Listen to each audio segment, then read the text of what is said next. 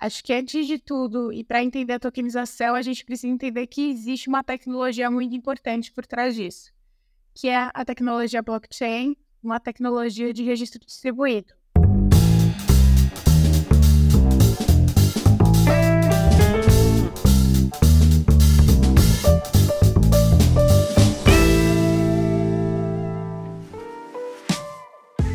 Olá, seja muito bem-vindo, muito bem-vinda ao LecCast. Eu sou Márcio Calai e o episódio de hoje está muito especial. Nós vamos falar sobre um tema que eu confesso tive que estudar, tive que ir atrás para descobrir do que se trata um pouco mais a fundo, porque realmente não é a minha praia. Nós vamos falar sobre a tokenização de ativos e fique tranquilo que nós teremos aqui uma especialista para conversar conosco sobre isso, vai poder tirar as minhas dúvidas, as suas dúvidas. E é um tema bastante importante nessa onda que a LEC vem trazendo uma inovação é, importante para esse mercado de compliance, mercado jurídico, que é falar sobre os criptoativos, falar sobre criptoló e regulação da economia digital. Esse é o novo curso da LEC que vai já para a sua segunda turma agora em agosto. As inscrições para a turma de agosto estão abertas.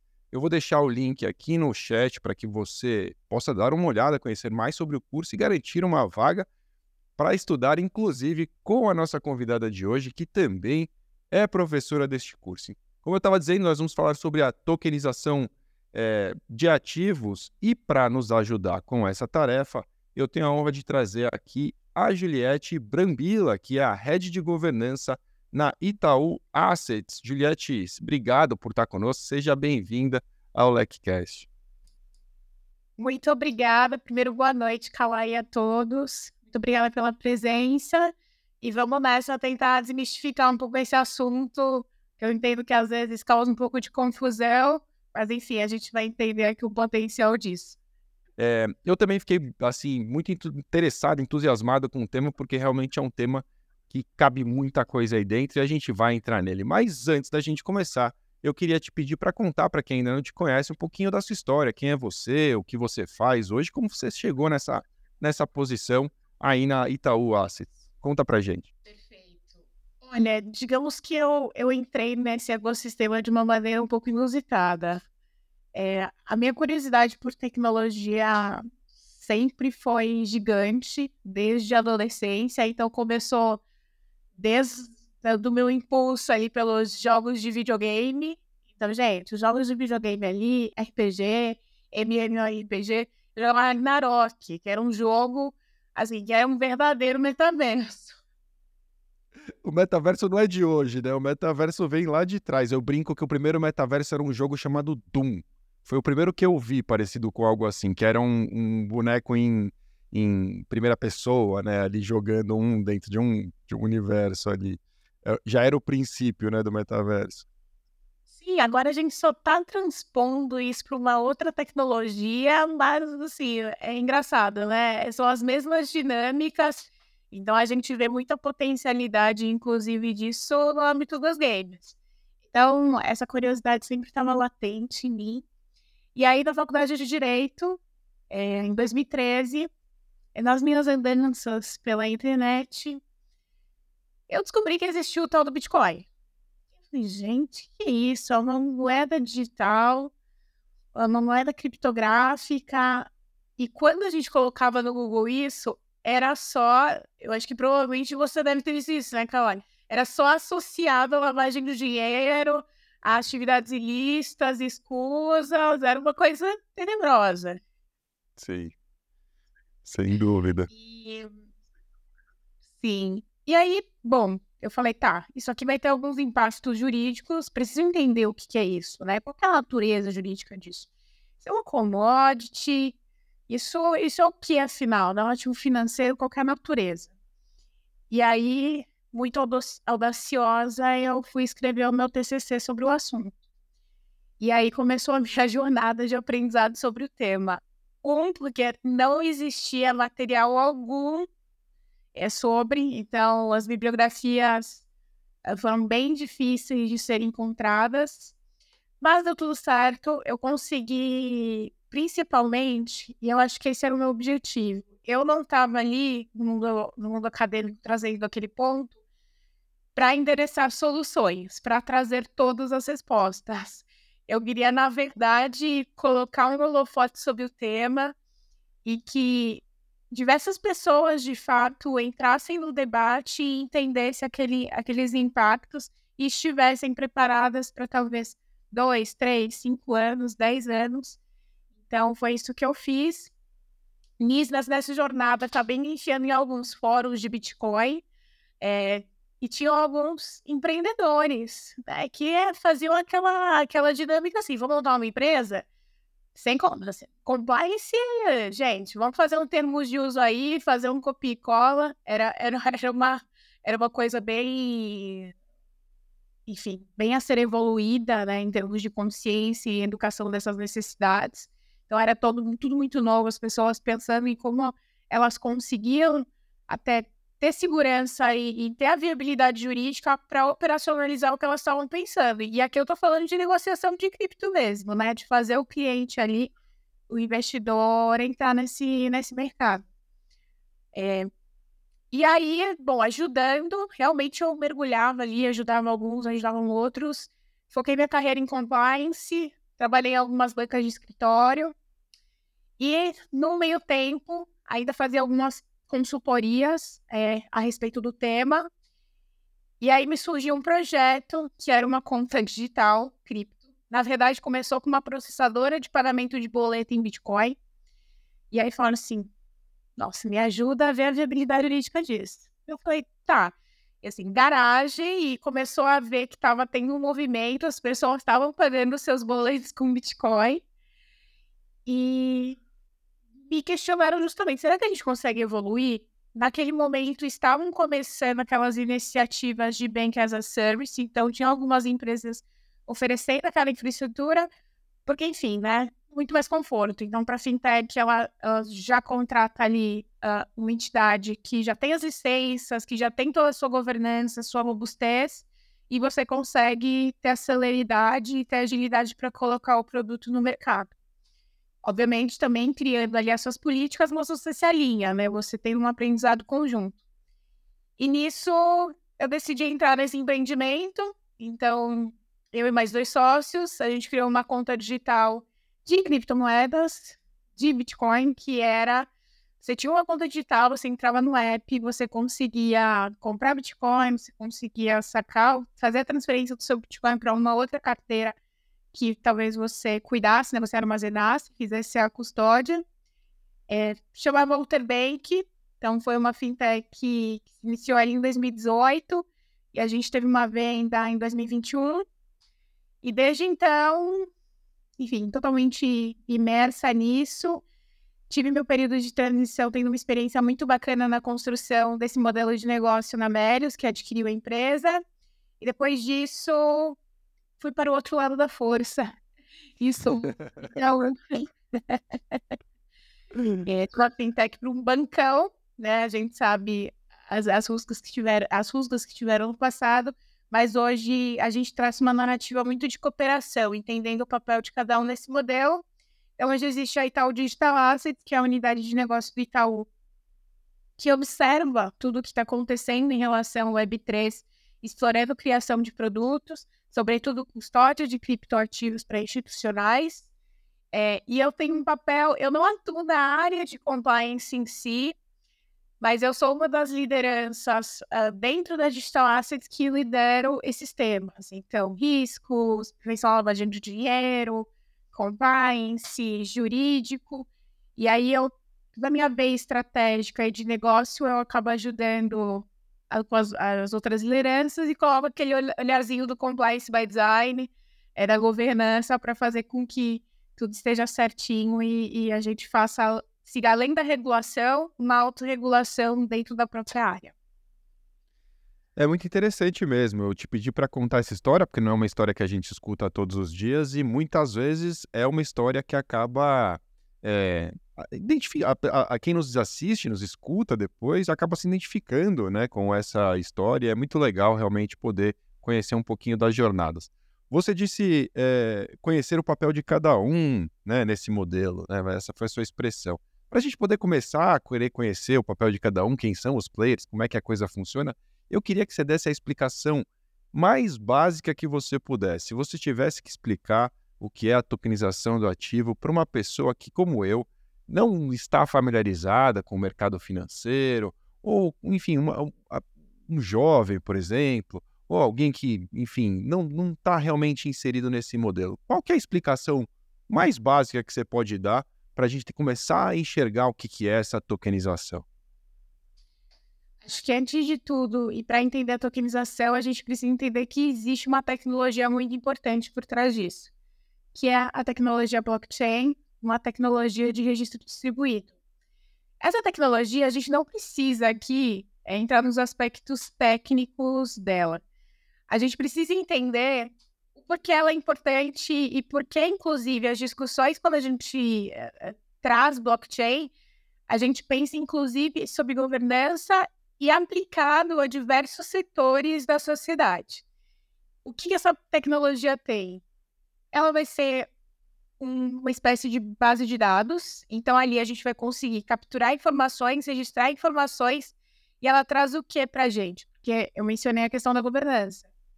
Ela traz transparência, ela traz auditabilidade e ela traz confiança.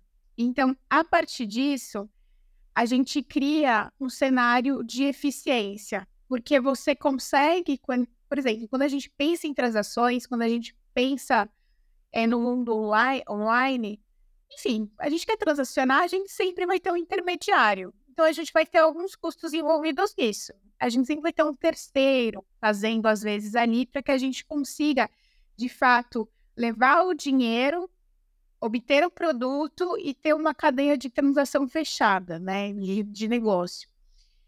Com blockchain, a gente acaba tendo esses registros, essas transações sendo operadas, e a gente consegue ter essa governança que eu falei no começo. Quando a gente pensa em tokenização, tokenização é um processo. Tokenização é um processo do quê? Temos diversos ativos hoje. Diversos. Se a gente pensar em qualquer coisa, até objetos.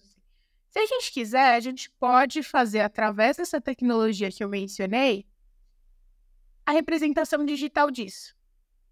Então, eu gosto de falar muito, e eu acho que é um pouco mais factível quando a gente pensa em tokenização, é, para as pessoas entenderem, um prédio.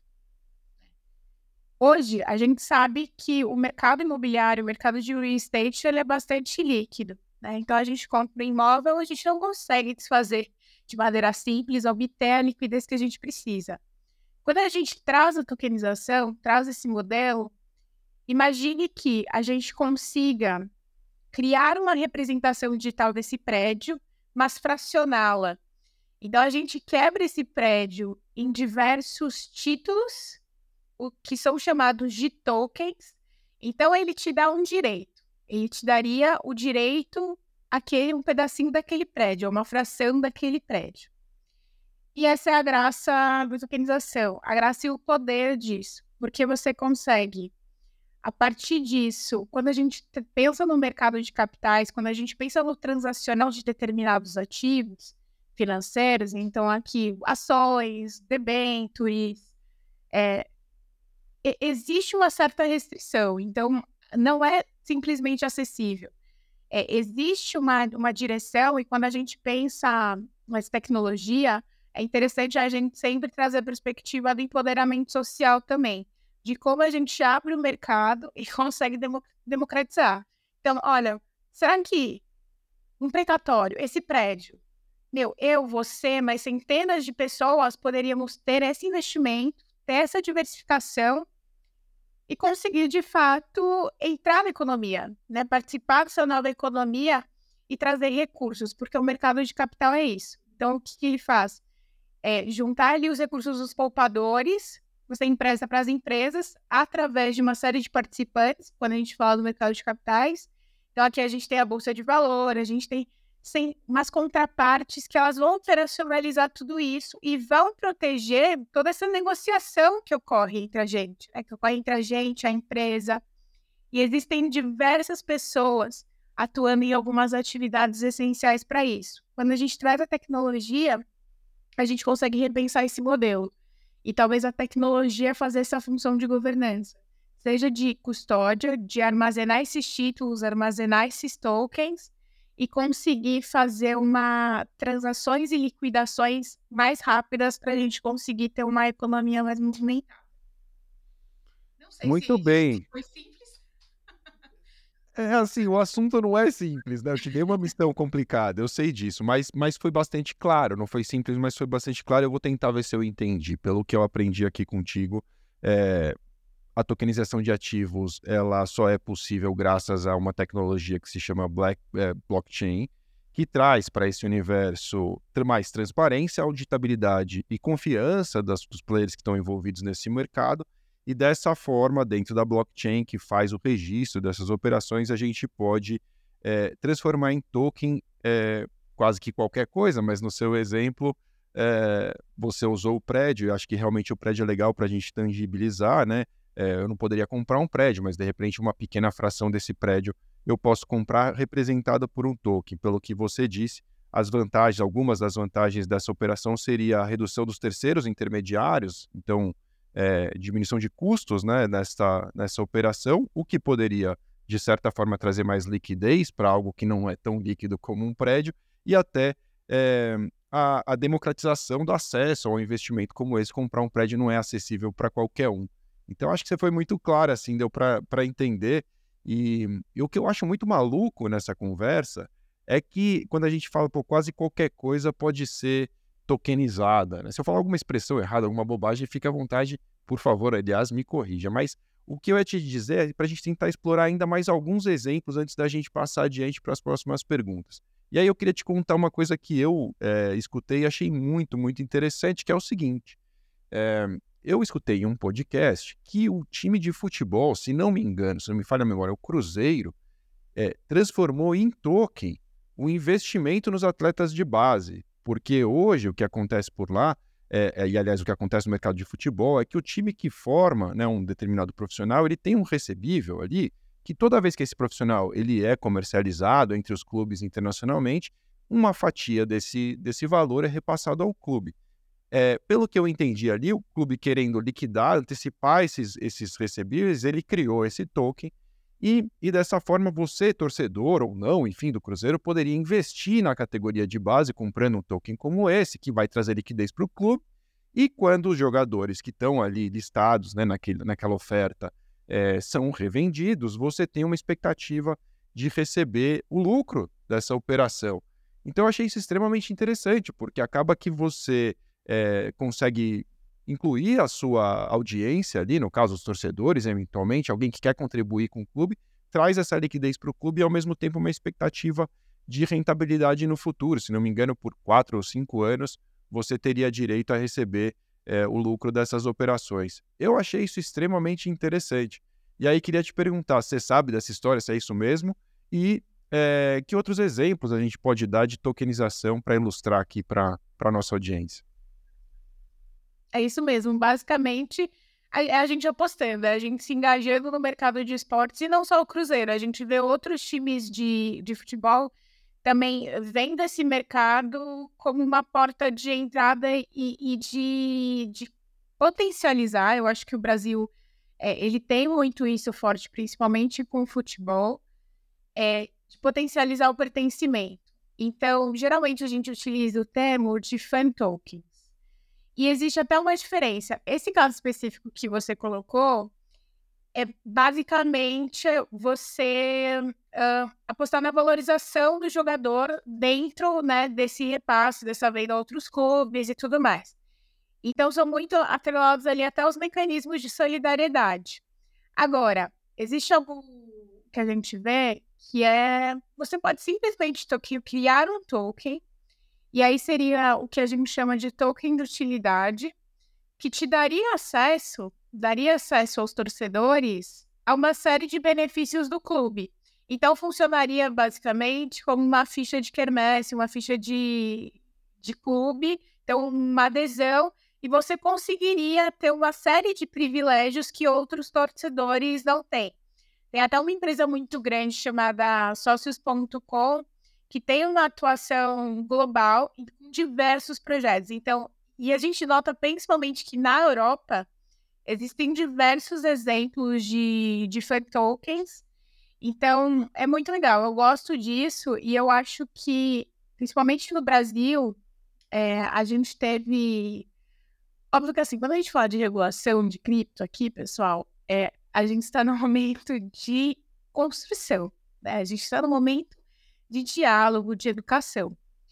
É, mas existem já pareceres, até da própria CVM, que a autoridade que regula o mercado de capitais sobre, digamos assim, ok, você ter uh, um token de clube, um fan token, então, ia um parecer, inclusive, do Vasco, do token do Vasco, que foi criado exatamente nesse modelo do Cruzeiro.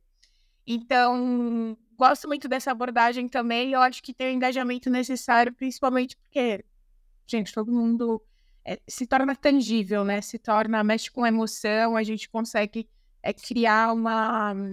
Ver, ver, isso de maneira mais, mais concreta e também tem um pouco de segurança quando a gente tenta olhar essa moldura regulatória. Muito bem. É, Achei um tema bastante curioso mesmo, e, e, e é o, e realmente assim, é, você mencionou a regulação, né? Você falou, ah, a gente ainda está num momento incipiente da regulação, né? A regulação começando a entender o que está acontecendo, é, a gente vê discussões ainda bem embrionárias, e aí, é, eu comecei a perceber que se separam algumas coisas, né? Quer dizer, o que, que é, o que, que, por exemplo, se a gente for olhar para a CVM, né? O que, que importa para a CVM, o que, que não importa para a CVM em relação à tokenização? É, é isso que eu queria abordar um pouquinho aqui, e especialmente pelo que eu pude ver, recentemente, né, a, a CVM emitiu a, o Ofício Circular 4 de 2023, que vem justamente falar sobre a, a, caracterização dos tokens de recebíveis ou tokens de renda fixa como valores mobiliários. E aí, pelo que eu pude entender, é justamente ela dizendo: ó, isso aqui é, não, é, a, o valor mobiliário não deixa de ser um valor mobiliário simplesmente porque agora você chamou de token e dividiu em parcelas menores. Né? A gente continua cuidando desse assunto e regulando esse assunto para você. E, e, aí eu queria te perguntar: o que, que é isso? Quer dizer, antes de mais nada, o que, que é você ter um token de recebível ou token de renda fixa e por que, que é importante a, o posicionamento da CVM sobre esse assunto aí com essa, esse ofício circular recente. Legal. É, primeiro, só vou contextualizar um pouquinho de como a CVM tem criado as suas orientações, é, tem se posicionado em relação ao tema. É, quando a gente pensa na CVM, qual que é o principal objetivo dela? O que, que ela quer? Ela quer proteger o investidor. Ela quer proteger a poupança popular. E, gente, assim, Kalai, provavelmente você deve ter acompanhado, deve ter escutado sobre aquele case do boi gordo, as pirâmides financeiras. Esse case do boi gordo ele é muito famoso porque tinha uma propaganda, né, no intervalo. Não sei qual era o ator que fazia e ele dizia, ah, que... né, do Antônio Fagundes. Era o Antônio Fagundes, né, que falava quem pensa investe no boi, era uma coisa assim, né, sei lá. E, e aí movimentou assim a audiência. Imagina, você tá lá assistindo o Rei do Gado, você vê o Antônio Fagundes fazendo uma propaganda, a chance dele ter uma alta conversão, né, dessa desse convite às pessoas para que investissem era eh, muito alto e foi o que aconteceu. Muita gente perdeu dinheiro, né? Eu acho que esse é o desfecho, é, encurtando a história. Muita gente perdeu dinheiro nisso e, e por isso a importância de, desse contexto todo, né? Imagina. Por isso que a, que a CVM tem esse papel. Te cortei quando você dizia, tem esse papel de, de cuidar do investidor, afinal do dia, é, evitar problemas, né, para esse investidor. Isso, protegê-lo, né? Porque esse, esse caso é assim, tiveram diversos instrumentos utilizados para pirâmide. Então, teve o caso da avestruz também. Então, o Bitcoin, até a associação às vezes que é feito, ele é, é simplesmente uma nova tecnologia que exige um amadurecimento, exige um, um aprendizado de todos, e as pessoas mal, mal intencionadas, eh, ela, elas criam essas estruturas de captação de recurso, né? Para lesar o investidor, captar o dinheirinho dele ali e, enfim, né, mandar aquilo para o espaço, fazer o que bem entender é, uma total falta de governança. Então, esse é o olhar da CVM, o que ela olha, tá bom, você está criando tokens, é, você está oferecendo alguma remuneração, você está oferecendo alguma rentabilidade em relação a esse processo. Olha, é, isso aqui pode ser a da minha competência. Por quê? Na própria lei, existe um dispositivo que trata exatamente o que, que seria um valor imobiliário. O que é o valor imobiliário? É o veículo, é o instrumento que faz com que a, de negócio, né, dessas negociações no mercado de capitais. Então, a ação é um valor imobiliário, depende é um valor imobiliário, esses, são esses veículos. O token, ele pode ser um envelope, assim, eu, eu vejo às vezes como um envelope, você pode colocar ditar qualquer coisa, qualquer obrigação dentro daquele token, né? Como se fosse uma folha em branco. É, quando você cria um projeto e fala assim: olha, é, vem aqui adquirir esses tokens e coloca alguma justificativa, algum empreendimento, enfim, fala que você vai ter rentabilidade em relação ao prédio X, ou um veículo, ou em relação. Até em questões de exemplo. Existe também tokenização de direitos autorais, de recebimento de royalties, tem, tem uns casos assim, obras de arte. Então, são as diversas narrativas que são enquadradas dentro disso. É, existe uma dinâmica justamente de.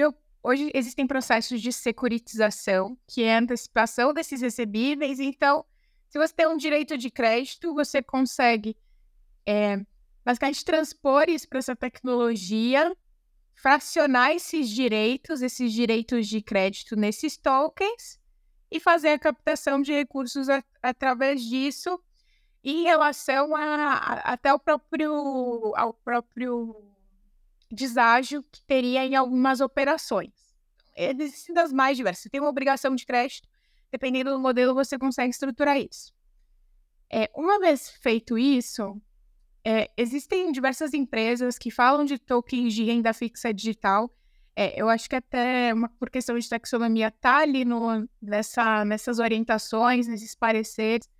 Mas uma coisa, esses pareceres, essas orientações, eles não são lei, né? Eles não têm um caráter normativo. O que eles basicamente fazem é consolidar o entendimento da CVM em relação a esses temas. Então ela fala assim, olha, como que eu tenho entendido isso? Então, para não, não aprofundar tão tecnicamente, porque existe muita discussão jurídica sobre a natureza disso é, e como talvez a gente possibilitar esse mercado. Existem algumas estruturas. Então, por exemplo, eu não sei quem já ouviu falar em crowdfunding, né? Que é existe uma resolução que trata da CVM que trata sobre o tema que você consegue de financiamento coletivo. Então, você consegue captar recursos através é, dessas plataformas. Inclusive, no, no Alter, a gente teve uma captação e a Equity Crowdfunding, que foi bem legal. Então, existe uma discussão de talvez uh, encaixar nessa moldura, nessa, nessa regulação, e você conseguir fazer ali a tokenização é, desses ativos e oferecer. Mas hoje o mercado está debatendo muito, então tem até a própria Associação Brasileira da Criptoeconomia, a Bcrypto, que tem discutido bastante com a CVM e com o regulador quais são os entendimentos e como a gente consegue. E eu acho que não é uma questão de simplesmente flexibilizar e deixar todo mundo criar projetos e tokenizar recebíveis, tokenizar, enfim, o que quer, quer que seja que entendam que faz sentido do que a gente chama de economics, né, de, do tokenomics. É, mas a gente precisa entender se talvez a gente precisaria criar leis, né, criar uma nova moldura, ou a gente realmente está tentando encaixar em um modelo que não se sustenta. Então tem uma série de, desafio, de desafios dentro dessa, regula é, dentro dessa regulação. Então, começou no ano passado, teve o parecer 40 de orientação, que foi a CVM, que ela já atualizou, então esses ofícios vieram até em complemento a esse parecer de orientação ao mercado, e é uma discussão viva, tá, pessoal? Então, existem muitas controvérsias, existem diversas teses a respeito disso. Então, ainda hoje, a gente infelizmente não tem a confiança necessária para operacionalizar da maneira que a gente gostaria e ter a capilaridade. Então, exige uma evolução, inclusive para pensar como a gente cria modelos seguros dentro disso. Porque existem aspectos, talvez a gente precise criar alguns padrões aqui, e para isso a gente precisa de lei. Então, hoje é a CVM ela tentando nos ajudar, né, tentando colocar é, sua visão de, de proteção, de stakeholder desse mercado, mas ainda a gente precisa evoluir de como a gente é, avança no mercado, porque hoje a gente, infelizmente, não tem esse quadro regulatório e jurídico preciso para a gente avançar nisso. É, realmente é um universo ainda de muitas incertezas, né? Pelo menos é o que, é o que me parece.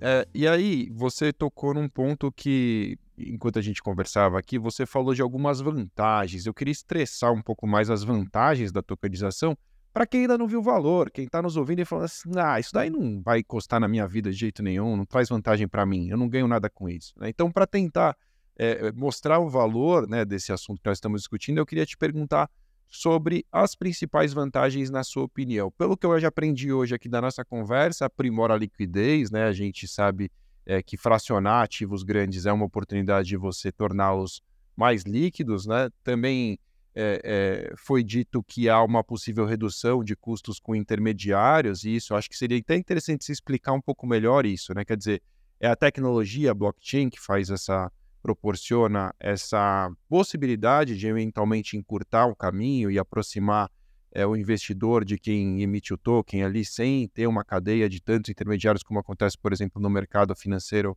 mais tradicional. E que outras vantagens? O que mais, o que mais isso pode transformar na minha vida se eu não sou uma pessoa antenada neste assunto? Que outras vantagens você enxerga?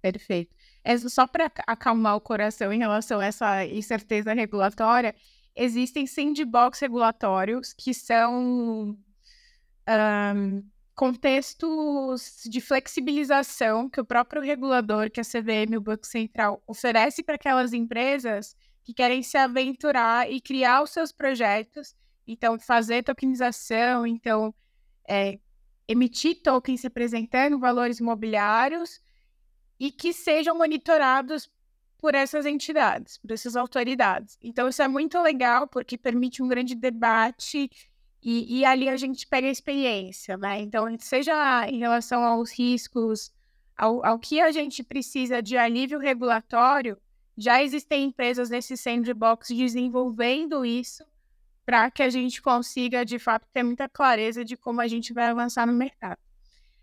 É, em relação a benefícios para o investidor, tá? Para você, pessoa física, para você que quer, enfim, diversificar portfólio, entrar mais nisso, né? Não quer simplesmente colocar o seu dinheiro na poupança ali, quer entender melhor como que o mercado financeiro e o mercado de capitais funciona, o benefício é o acesso. E talvez eu seja até repetitiva nisso. Então, você consegue ter acesso a ativos talvez de alta performance que você não teria acesso Outro exemplo, precatório.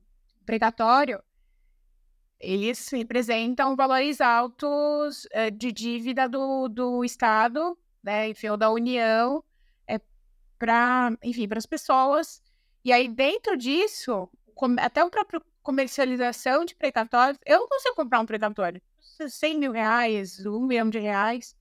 Talvez a gente pegar um precatório e fatiar isso e existem, inclusive, no mercado produtos como esse, né, em que você tem a possibilidade é, de comprar esses, essas frações desse ativo.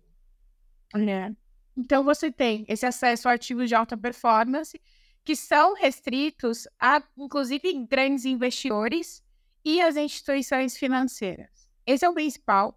É, você conseguir ter mais autonomia na sua gestão do dinheiro e quando a gente pensa no blockchain, o papel dele de, então, na tecnologia de aglutinar algumas funções desses intermediários, é o principal. A gente consegue, dentro disso, ter um melhor fluxo de liquidação. Porque pense, quando a gente está falando dessa tecnologia, é como se ela fosse a bolsa, é como se ela fosse a infraestrutura.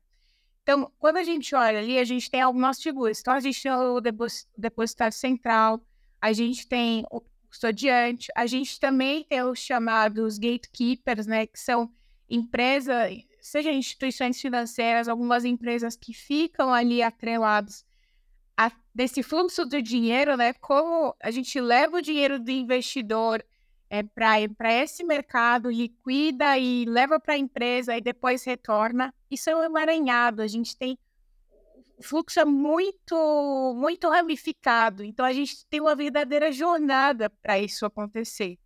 Quando, criando essa representação desses ativos na blockchain, a gente consegue ter um lugar único, a gente consegue ter uma única plataforma que vai fazer a gestão desses ativos. Então, a gente consegue desde custódia. O que, é a custódia? A custódia é a proteção desses ativos, né? Eu, existe também uma discussão, tá, o que é custódia? Porque eu não gosto de comparar muito com a custódia do mercado tradicional que a gente vê. Da CBLC, né? Exato. Não, eh, não acho que seja talvez a melhor comparação aqui, porque existe toda uma, uma diferença até na tecnologia. Então, não é que o ativo fica ali. É, a gente tem, inclusive, uma dinâmica de chaves privadas, chaves públicas que, que dão acesso e movimentam esse ativo. Então, o que você faz, muitas vezes, é a custódia, é a proteção, o armazenamento das chaves privadas, como se fosse a senha, a senha do cofre, que permita que eu movimente esses ativos e que eu mande para onde eu quiser. É, então, dentro disso, a gente consegue ter. É como se a gente transformasse a Bolsa de Valores uh, nesse, nesse circuito. E a gente tem um, um, aspecto super importante, é global, né? Transfronteiriço. Então, a gente poderia estar operando em diversos mercados.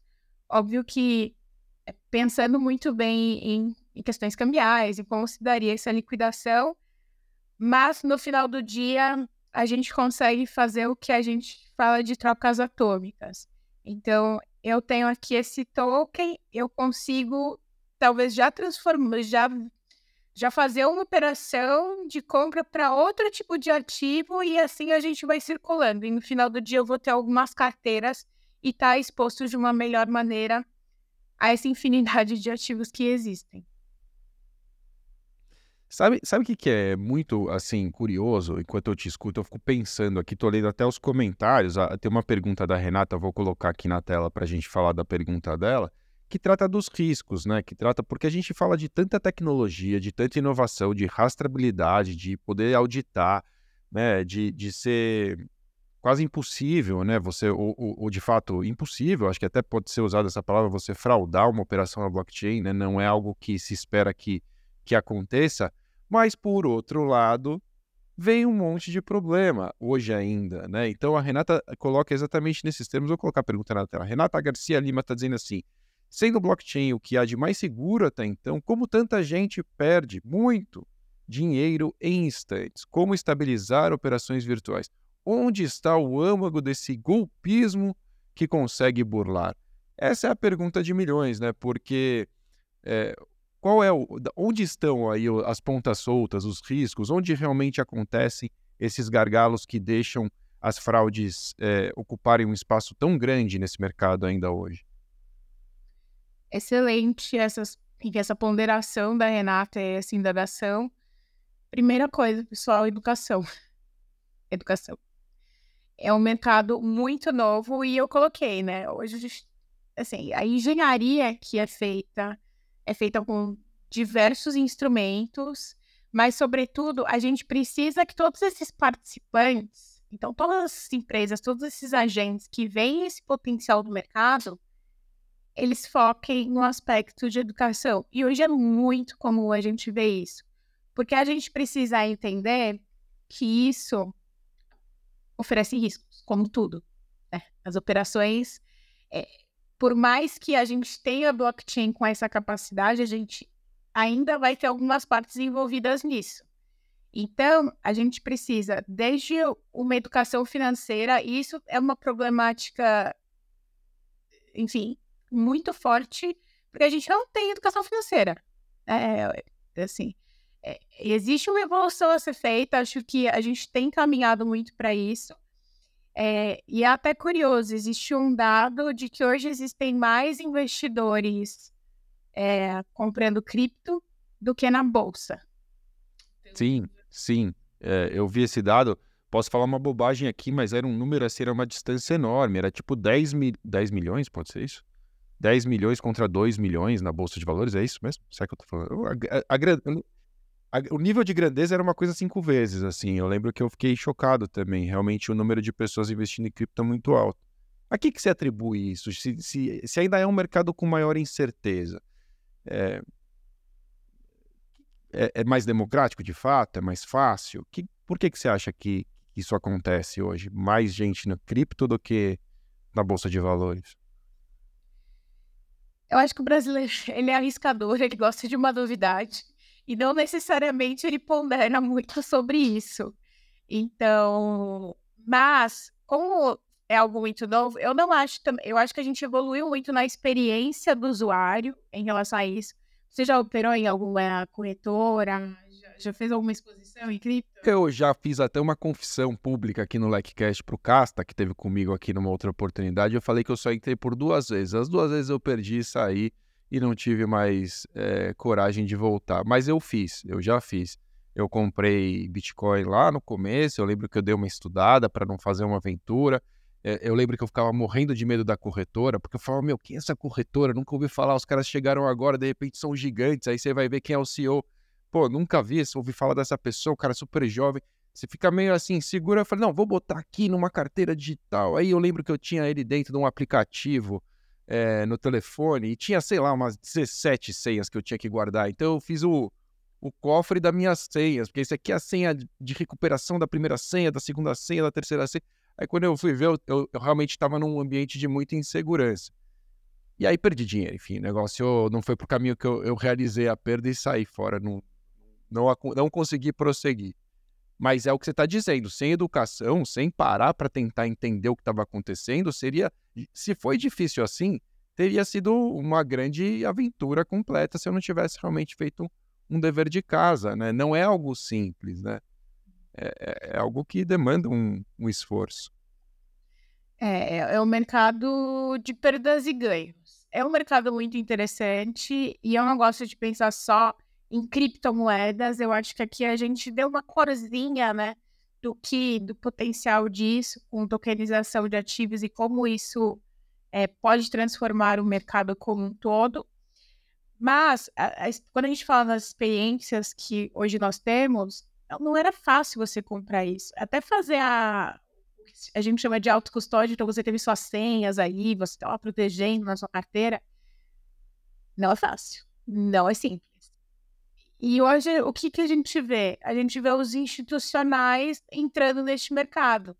Então é curioso, porque todos. A gente teve um Nubank, a gente teve PicPay, essa, diversas empresas grandes eu acho que o, o Nubank até atingiu um número bastante considerável de, de investidores, acho que cerca de dois meses, anunciaram que cerca de 2 milhões é, da base deles ali de investidores em cripto. E é um montão. E, e é muito que eu desenvolvi é, como sócia da minha empresa o que a gente queria. A gente queria ser uma ponte para a criptoeconomia. Então, tinha que ser uma experiência muito fluida, de você apertar um botão, nossa, estou comprando Bitcoin. Mas existia um papel, e ali eu estava numa cadeira é, de compliance, é uma de legal. Então, um dos principais pilares era a gente educar esse cliente sobre a saúde financeira dele, que não é assim, nossa, pegou todo o seu dinheiro, você vai botar ali. E ok, eu ainda era, é, tentava traduzir, eu tinha parceiros estratégicos ali na operação, então, eu tinha uma bandeira de cartão, eu tinha uma instituição de pagamento, que tinha o escrutínio ali, o olhar do regulador, né, para ver o que estava acontecendo. Eu tinha uma série de cumprimentos e aderências que eu precisava ter. Mas não são todos os agentes que atuam assim.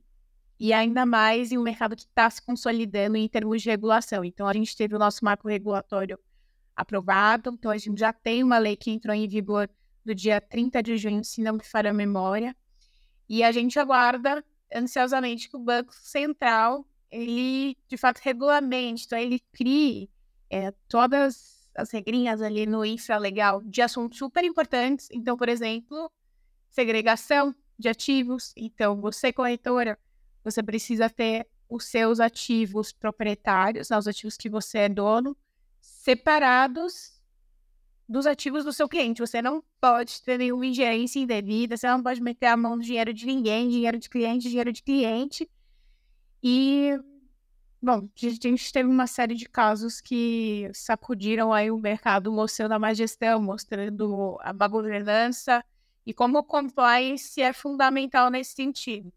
FTX. Né? Então, gente... claro. Sim.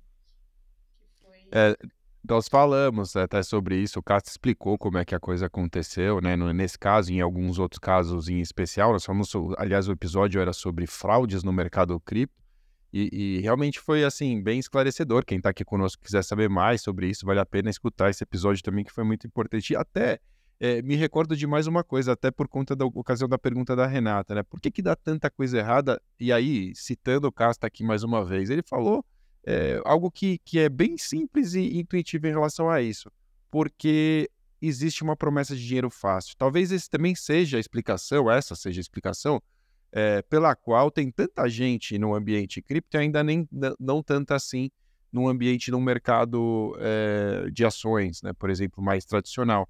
Porque existe muita promessa de dinheiro fácil e histórias de pessoas que ficaram milionárias jogando um joguinho, ou bom, não sei quem que é, comprou um Bitcoin e esqueceu, e aí ele encontrou, e aí valia não sei quanto.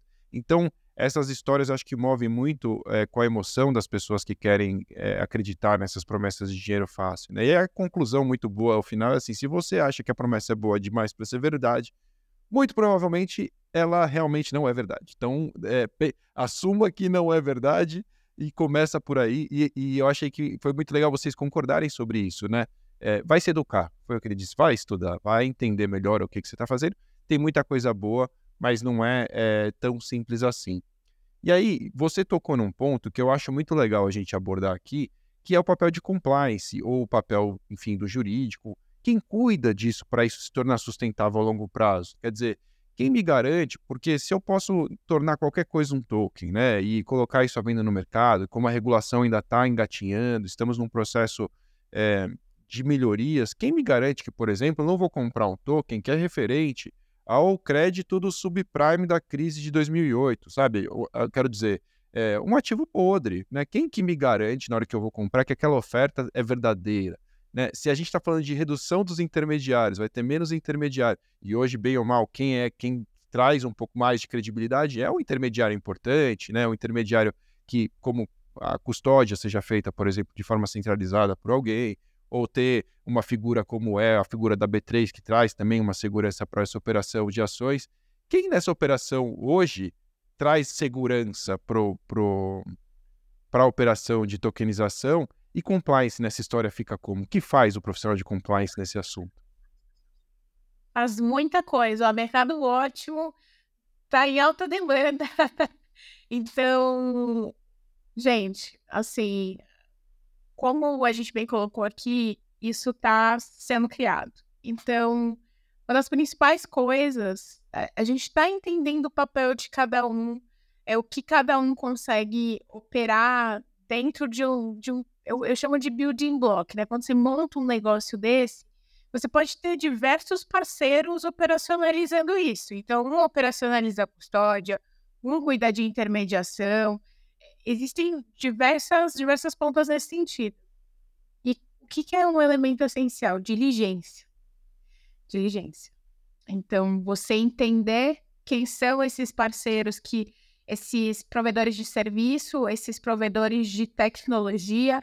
Então, e gente, a gente está falando de tecnologia, né? Então, por exemplo, de repente, é, a, a, gente, de repente não, a gente precisa criar algo é, que a gente tenha um olhar bem preciso em relação ao tipo de negócio que está sendo oferecido e também para elementos, para aspectos importantes que a gente já olharia numa diligência, enfim, de mercado tradicional.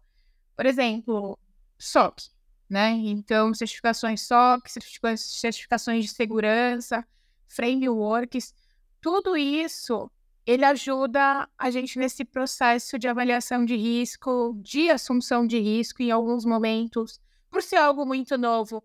Vão ter de fato parceiros que, gente, só vai ter ele, né? Que, que vai ter aquela, aquela experiência. Não dá também para o compliance ser totalmente descorrelacionado do negócio. Ele precisa ter um olhar atento sobre isso, mas também a gente precisa entender que para o desenvolvimento desse mercado, a gente também precisa entender o todo, né? Então, as dificuldades de ter determinadas tecnologias, de ter determinadas empresas. Então, não tem como a gente exigir, às vezes, a robustez que a gente exige de alguns outros parceiros, mas a gente consegue ajudar, né? A gente consegue também, em conversas, influenciar na criação de controles, porque às vezes é uma empresa que está começando, ela tem uma super expertise num negócio que vai ser desenvolvido, e você fala assim, olha, dá a mão aqui, né? Você vai precisar disso e daquilo, e vamos juntos, eu posso, enfim, te ajudar de certa maneira a desenvolver isso, né? Como que, como que a gente faz? É parceria. Então, o mercado ele precisa ser muito colaborativo. Então, o papel do compliance hoje é ser um elo. Então, ele precisa ser um elo do negócio e precisa garantir com muito pulso, o pulso que o compliance ele já tem que ter nas estruturas tradicionais e com criatividade, porque você vai precisar fazer espelhamento de diversas regras, regras que já existem, mas também uh, ter a ponderação ali de entender o negócio, entender o operacional e ver o que, que a gente consegue desenvolver, fazer o desenvolvimento disso ocorrer de uma maneira sadia. É um mercado super legal, acho que existe muita troca de referências, pessoas estão querendo falar sobre o assunto, compliance em cripto é algo assim, gente, vamos entender, PLD é um negócio super novo, né? Como que você faz análise de risco na blockchain? Existe isso? Existem empresas que fornecem isso? Existem. Existem empresas que hoje você consegue fazer todo o monitoramento, monitoramento do transacional ali da blockchain e entender quem são as partes dessa transação consegue entender se aquela pessoa tá que está tá ali naquela ponta da transação, ela tem uma carteira exposta a um risco, está envolvida com, enfim, com diversas atividades ilegais, então scam, hacks, enfim, uma lista. E você consegue ter essa informação hoje, né, o desenvolvimento nisso.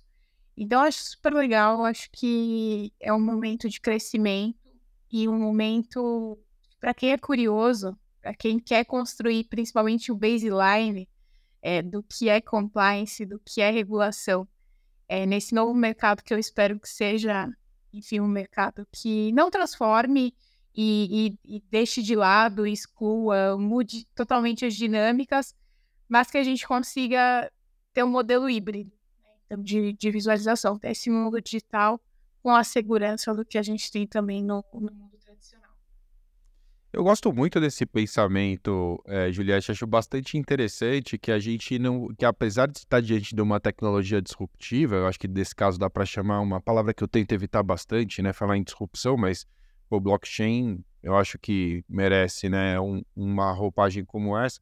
É, mesmo a gente estando diante de algo assim, não precisa acabar com tudo que foi construído. Quer dizer, que trouxe muita segurança, que trouxe uma inteligência mesmo se desenvolvida até aqui, não precisa ser abandonado.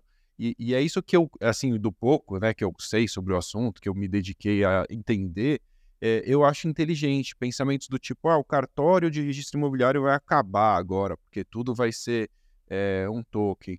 Não necessariamente, né? Talvez você tenha ainda a função do cartório para, sei lá, confirmar que o imóvel que está sendo vendido existe, por exemplo, de alguma maneira ele tem que participar desse processo, não necessariamente para ficar lá é, te cobrando por, por é, reconhecimento de firmas ou para elaborar documentos que podem ser suprimidos, mas talvez para trazer ainda assim a fé pública, manter né, uma credibilidade por trás no mercado que começa ainda de forma bastante incipiente, insegura para muita gente.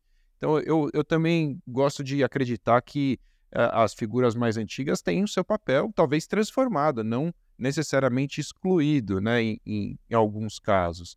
É, Para a gente caminhar para o nosso encerramento, e aí eu quero que você deixe a, nossa dica de leitura, que já é uma tradição, eu queria te trazer uma pergunta aqui do Daniel Sibili, coordenador do curso de Criptoló e Regulação da Economia Digital, que é, é inclusive um curso onde a Juliette também dá aula. Eu vou mais uma vez deixar aqui no chat para quem quiser saber mais sobre este curso as vagas que estão disponíveis ainda para a turma de agosto. E eu vou trazer para aqui, vou trazer para a tela aqui a pergunta do Daniel Sibili, que é um assunto interessante para a gente poder encerrar. Daniel Sibili está dizendo, Ju, poderia explicar as diferenças entre o real digital e o I-Yuan, contextualizando o papel do Estado, do Banco Central e demais bancos participantes neste processo inicial.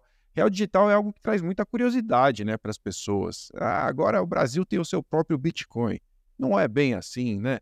E aí seria interessante que você falasse um pouquinho sobre isso. O que, que você pode contar para a gente sobre o real digital e essas peculiaridades que o Sibili se refere?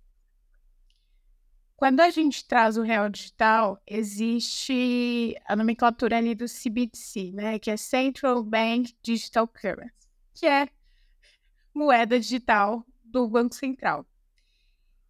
Tanto o real digital quanto o yuan eu, eu acho que é o que a gente precisa capturar aqui.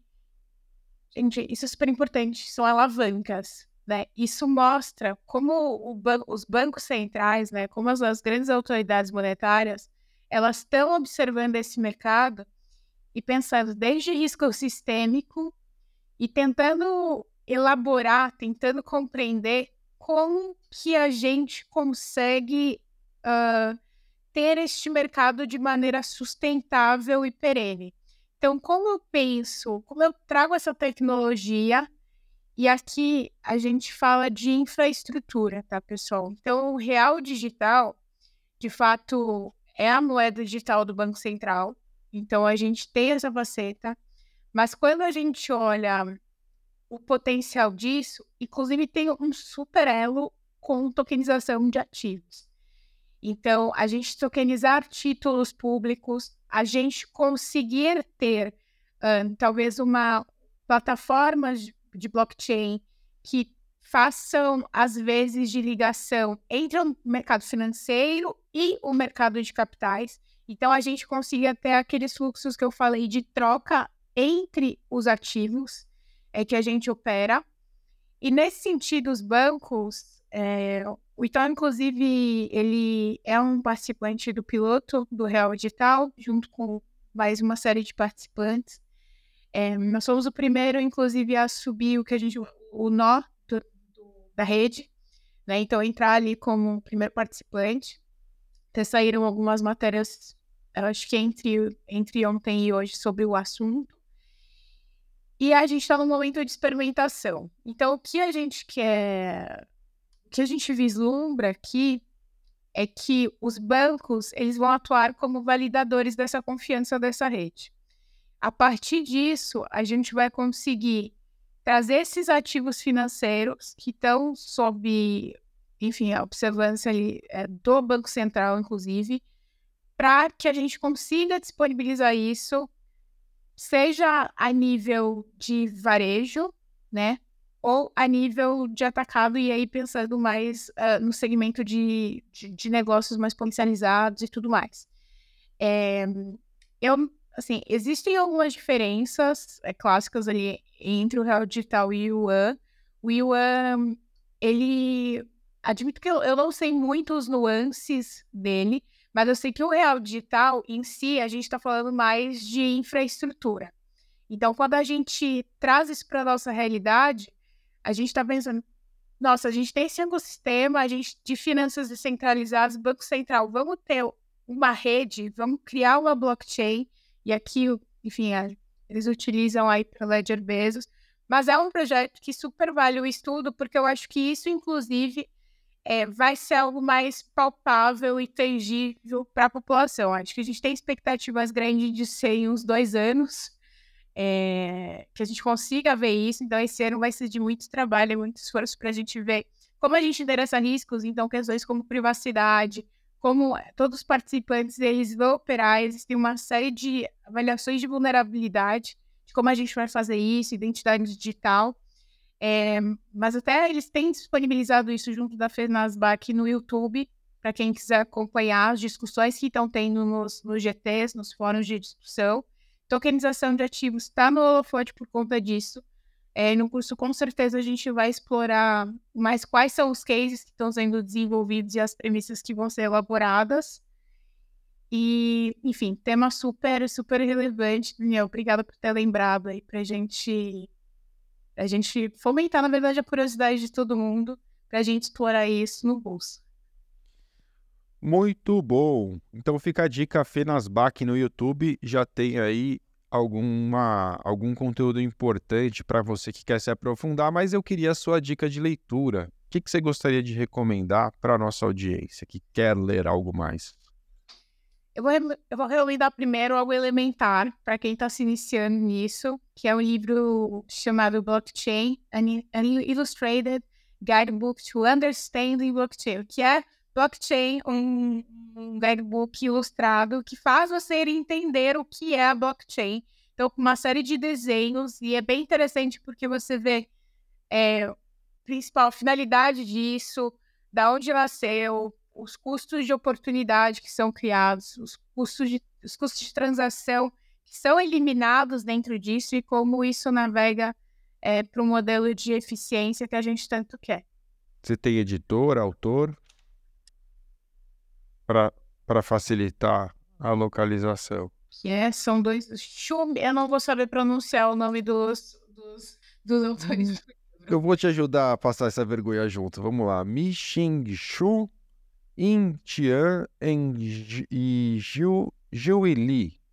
E foi traduzido pela, ou pela Jiu, eu não sei nem se é um, o nome masculino ou feminino, Jiu Liu. É isso, né? Isso. Olha, é isso aí, Blockchain, an Illustrated Guidebook to Understanding Blockchain. Essa é a, a dica de leitura. E dessa forma, só me resta, Juliette, te agradecer pelo papo de hoje, que foi super é, enriquecedor. Mais uma vez eu aprendi demais aqui. Tenho certeza que a nossa audiência aprendeu também. Quem quiser te encontrar, onde é mais fácil? Dá para falar contigo no LinkedIn? Perfeito, LinkedIn é ótimo e vamos trocar. Boa. Obrigado pela sua participação. Foi um prazer bater esse papo contigo. Muito obrigada, Kalai, pessoal. Espero ter instigado pelo menos um pouquinho. Eu sei que é um assunto denso, mas vamos juntos tentar traduzir aí, decodificar esse, esse grande mercado que tem pela frente. É isso aí, muito obrigado e obrigado também a você que nos acompanhou até aqui. Se você estiver assistindo aqui no YouTube ou no LinkedIn, lembre-se de deixar aquele like, porque desta forma a gente alcança um público cada vez maior e leva essa mensagem ainda mais longe. Se você estiver nos escutando pelas mídias de áudio, como Spotify, por exemplo, avalie o nosso podcast, faça com que o LecCast ocupe as primeiras posições e vamos juntos difundir essa mensagem cada vez mais longe. Se você quiser se aprimorar no assunto, eu só posso recomendar que você faça o curso de Criptoló e Regulação da Economia Digital, curso que a turma de agosto já está com inscrições abertas e o link está na descrição. Você pode clicar e ir até lá conhecer mais sobre isso. Se tiver qualquer dúvida, converse com o especialista Alec por WhatsApp. Nós estamos sempre de plantão para te atender. Então, se você quiser saber mais sobre tudo isso, como eu sempre digo, acesse o site da LEC em lec.com.br. Valeu!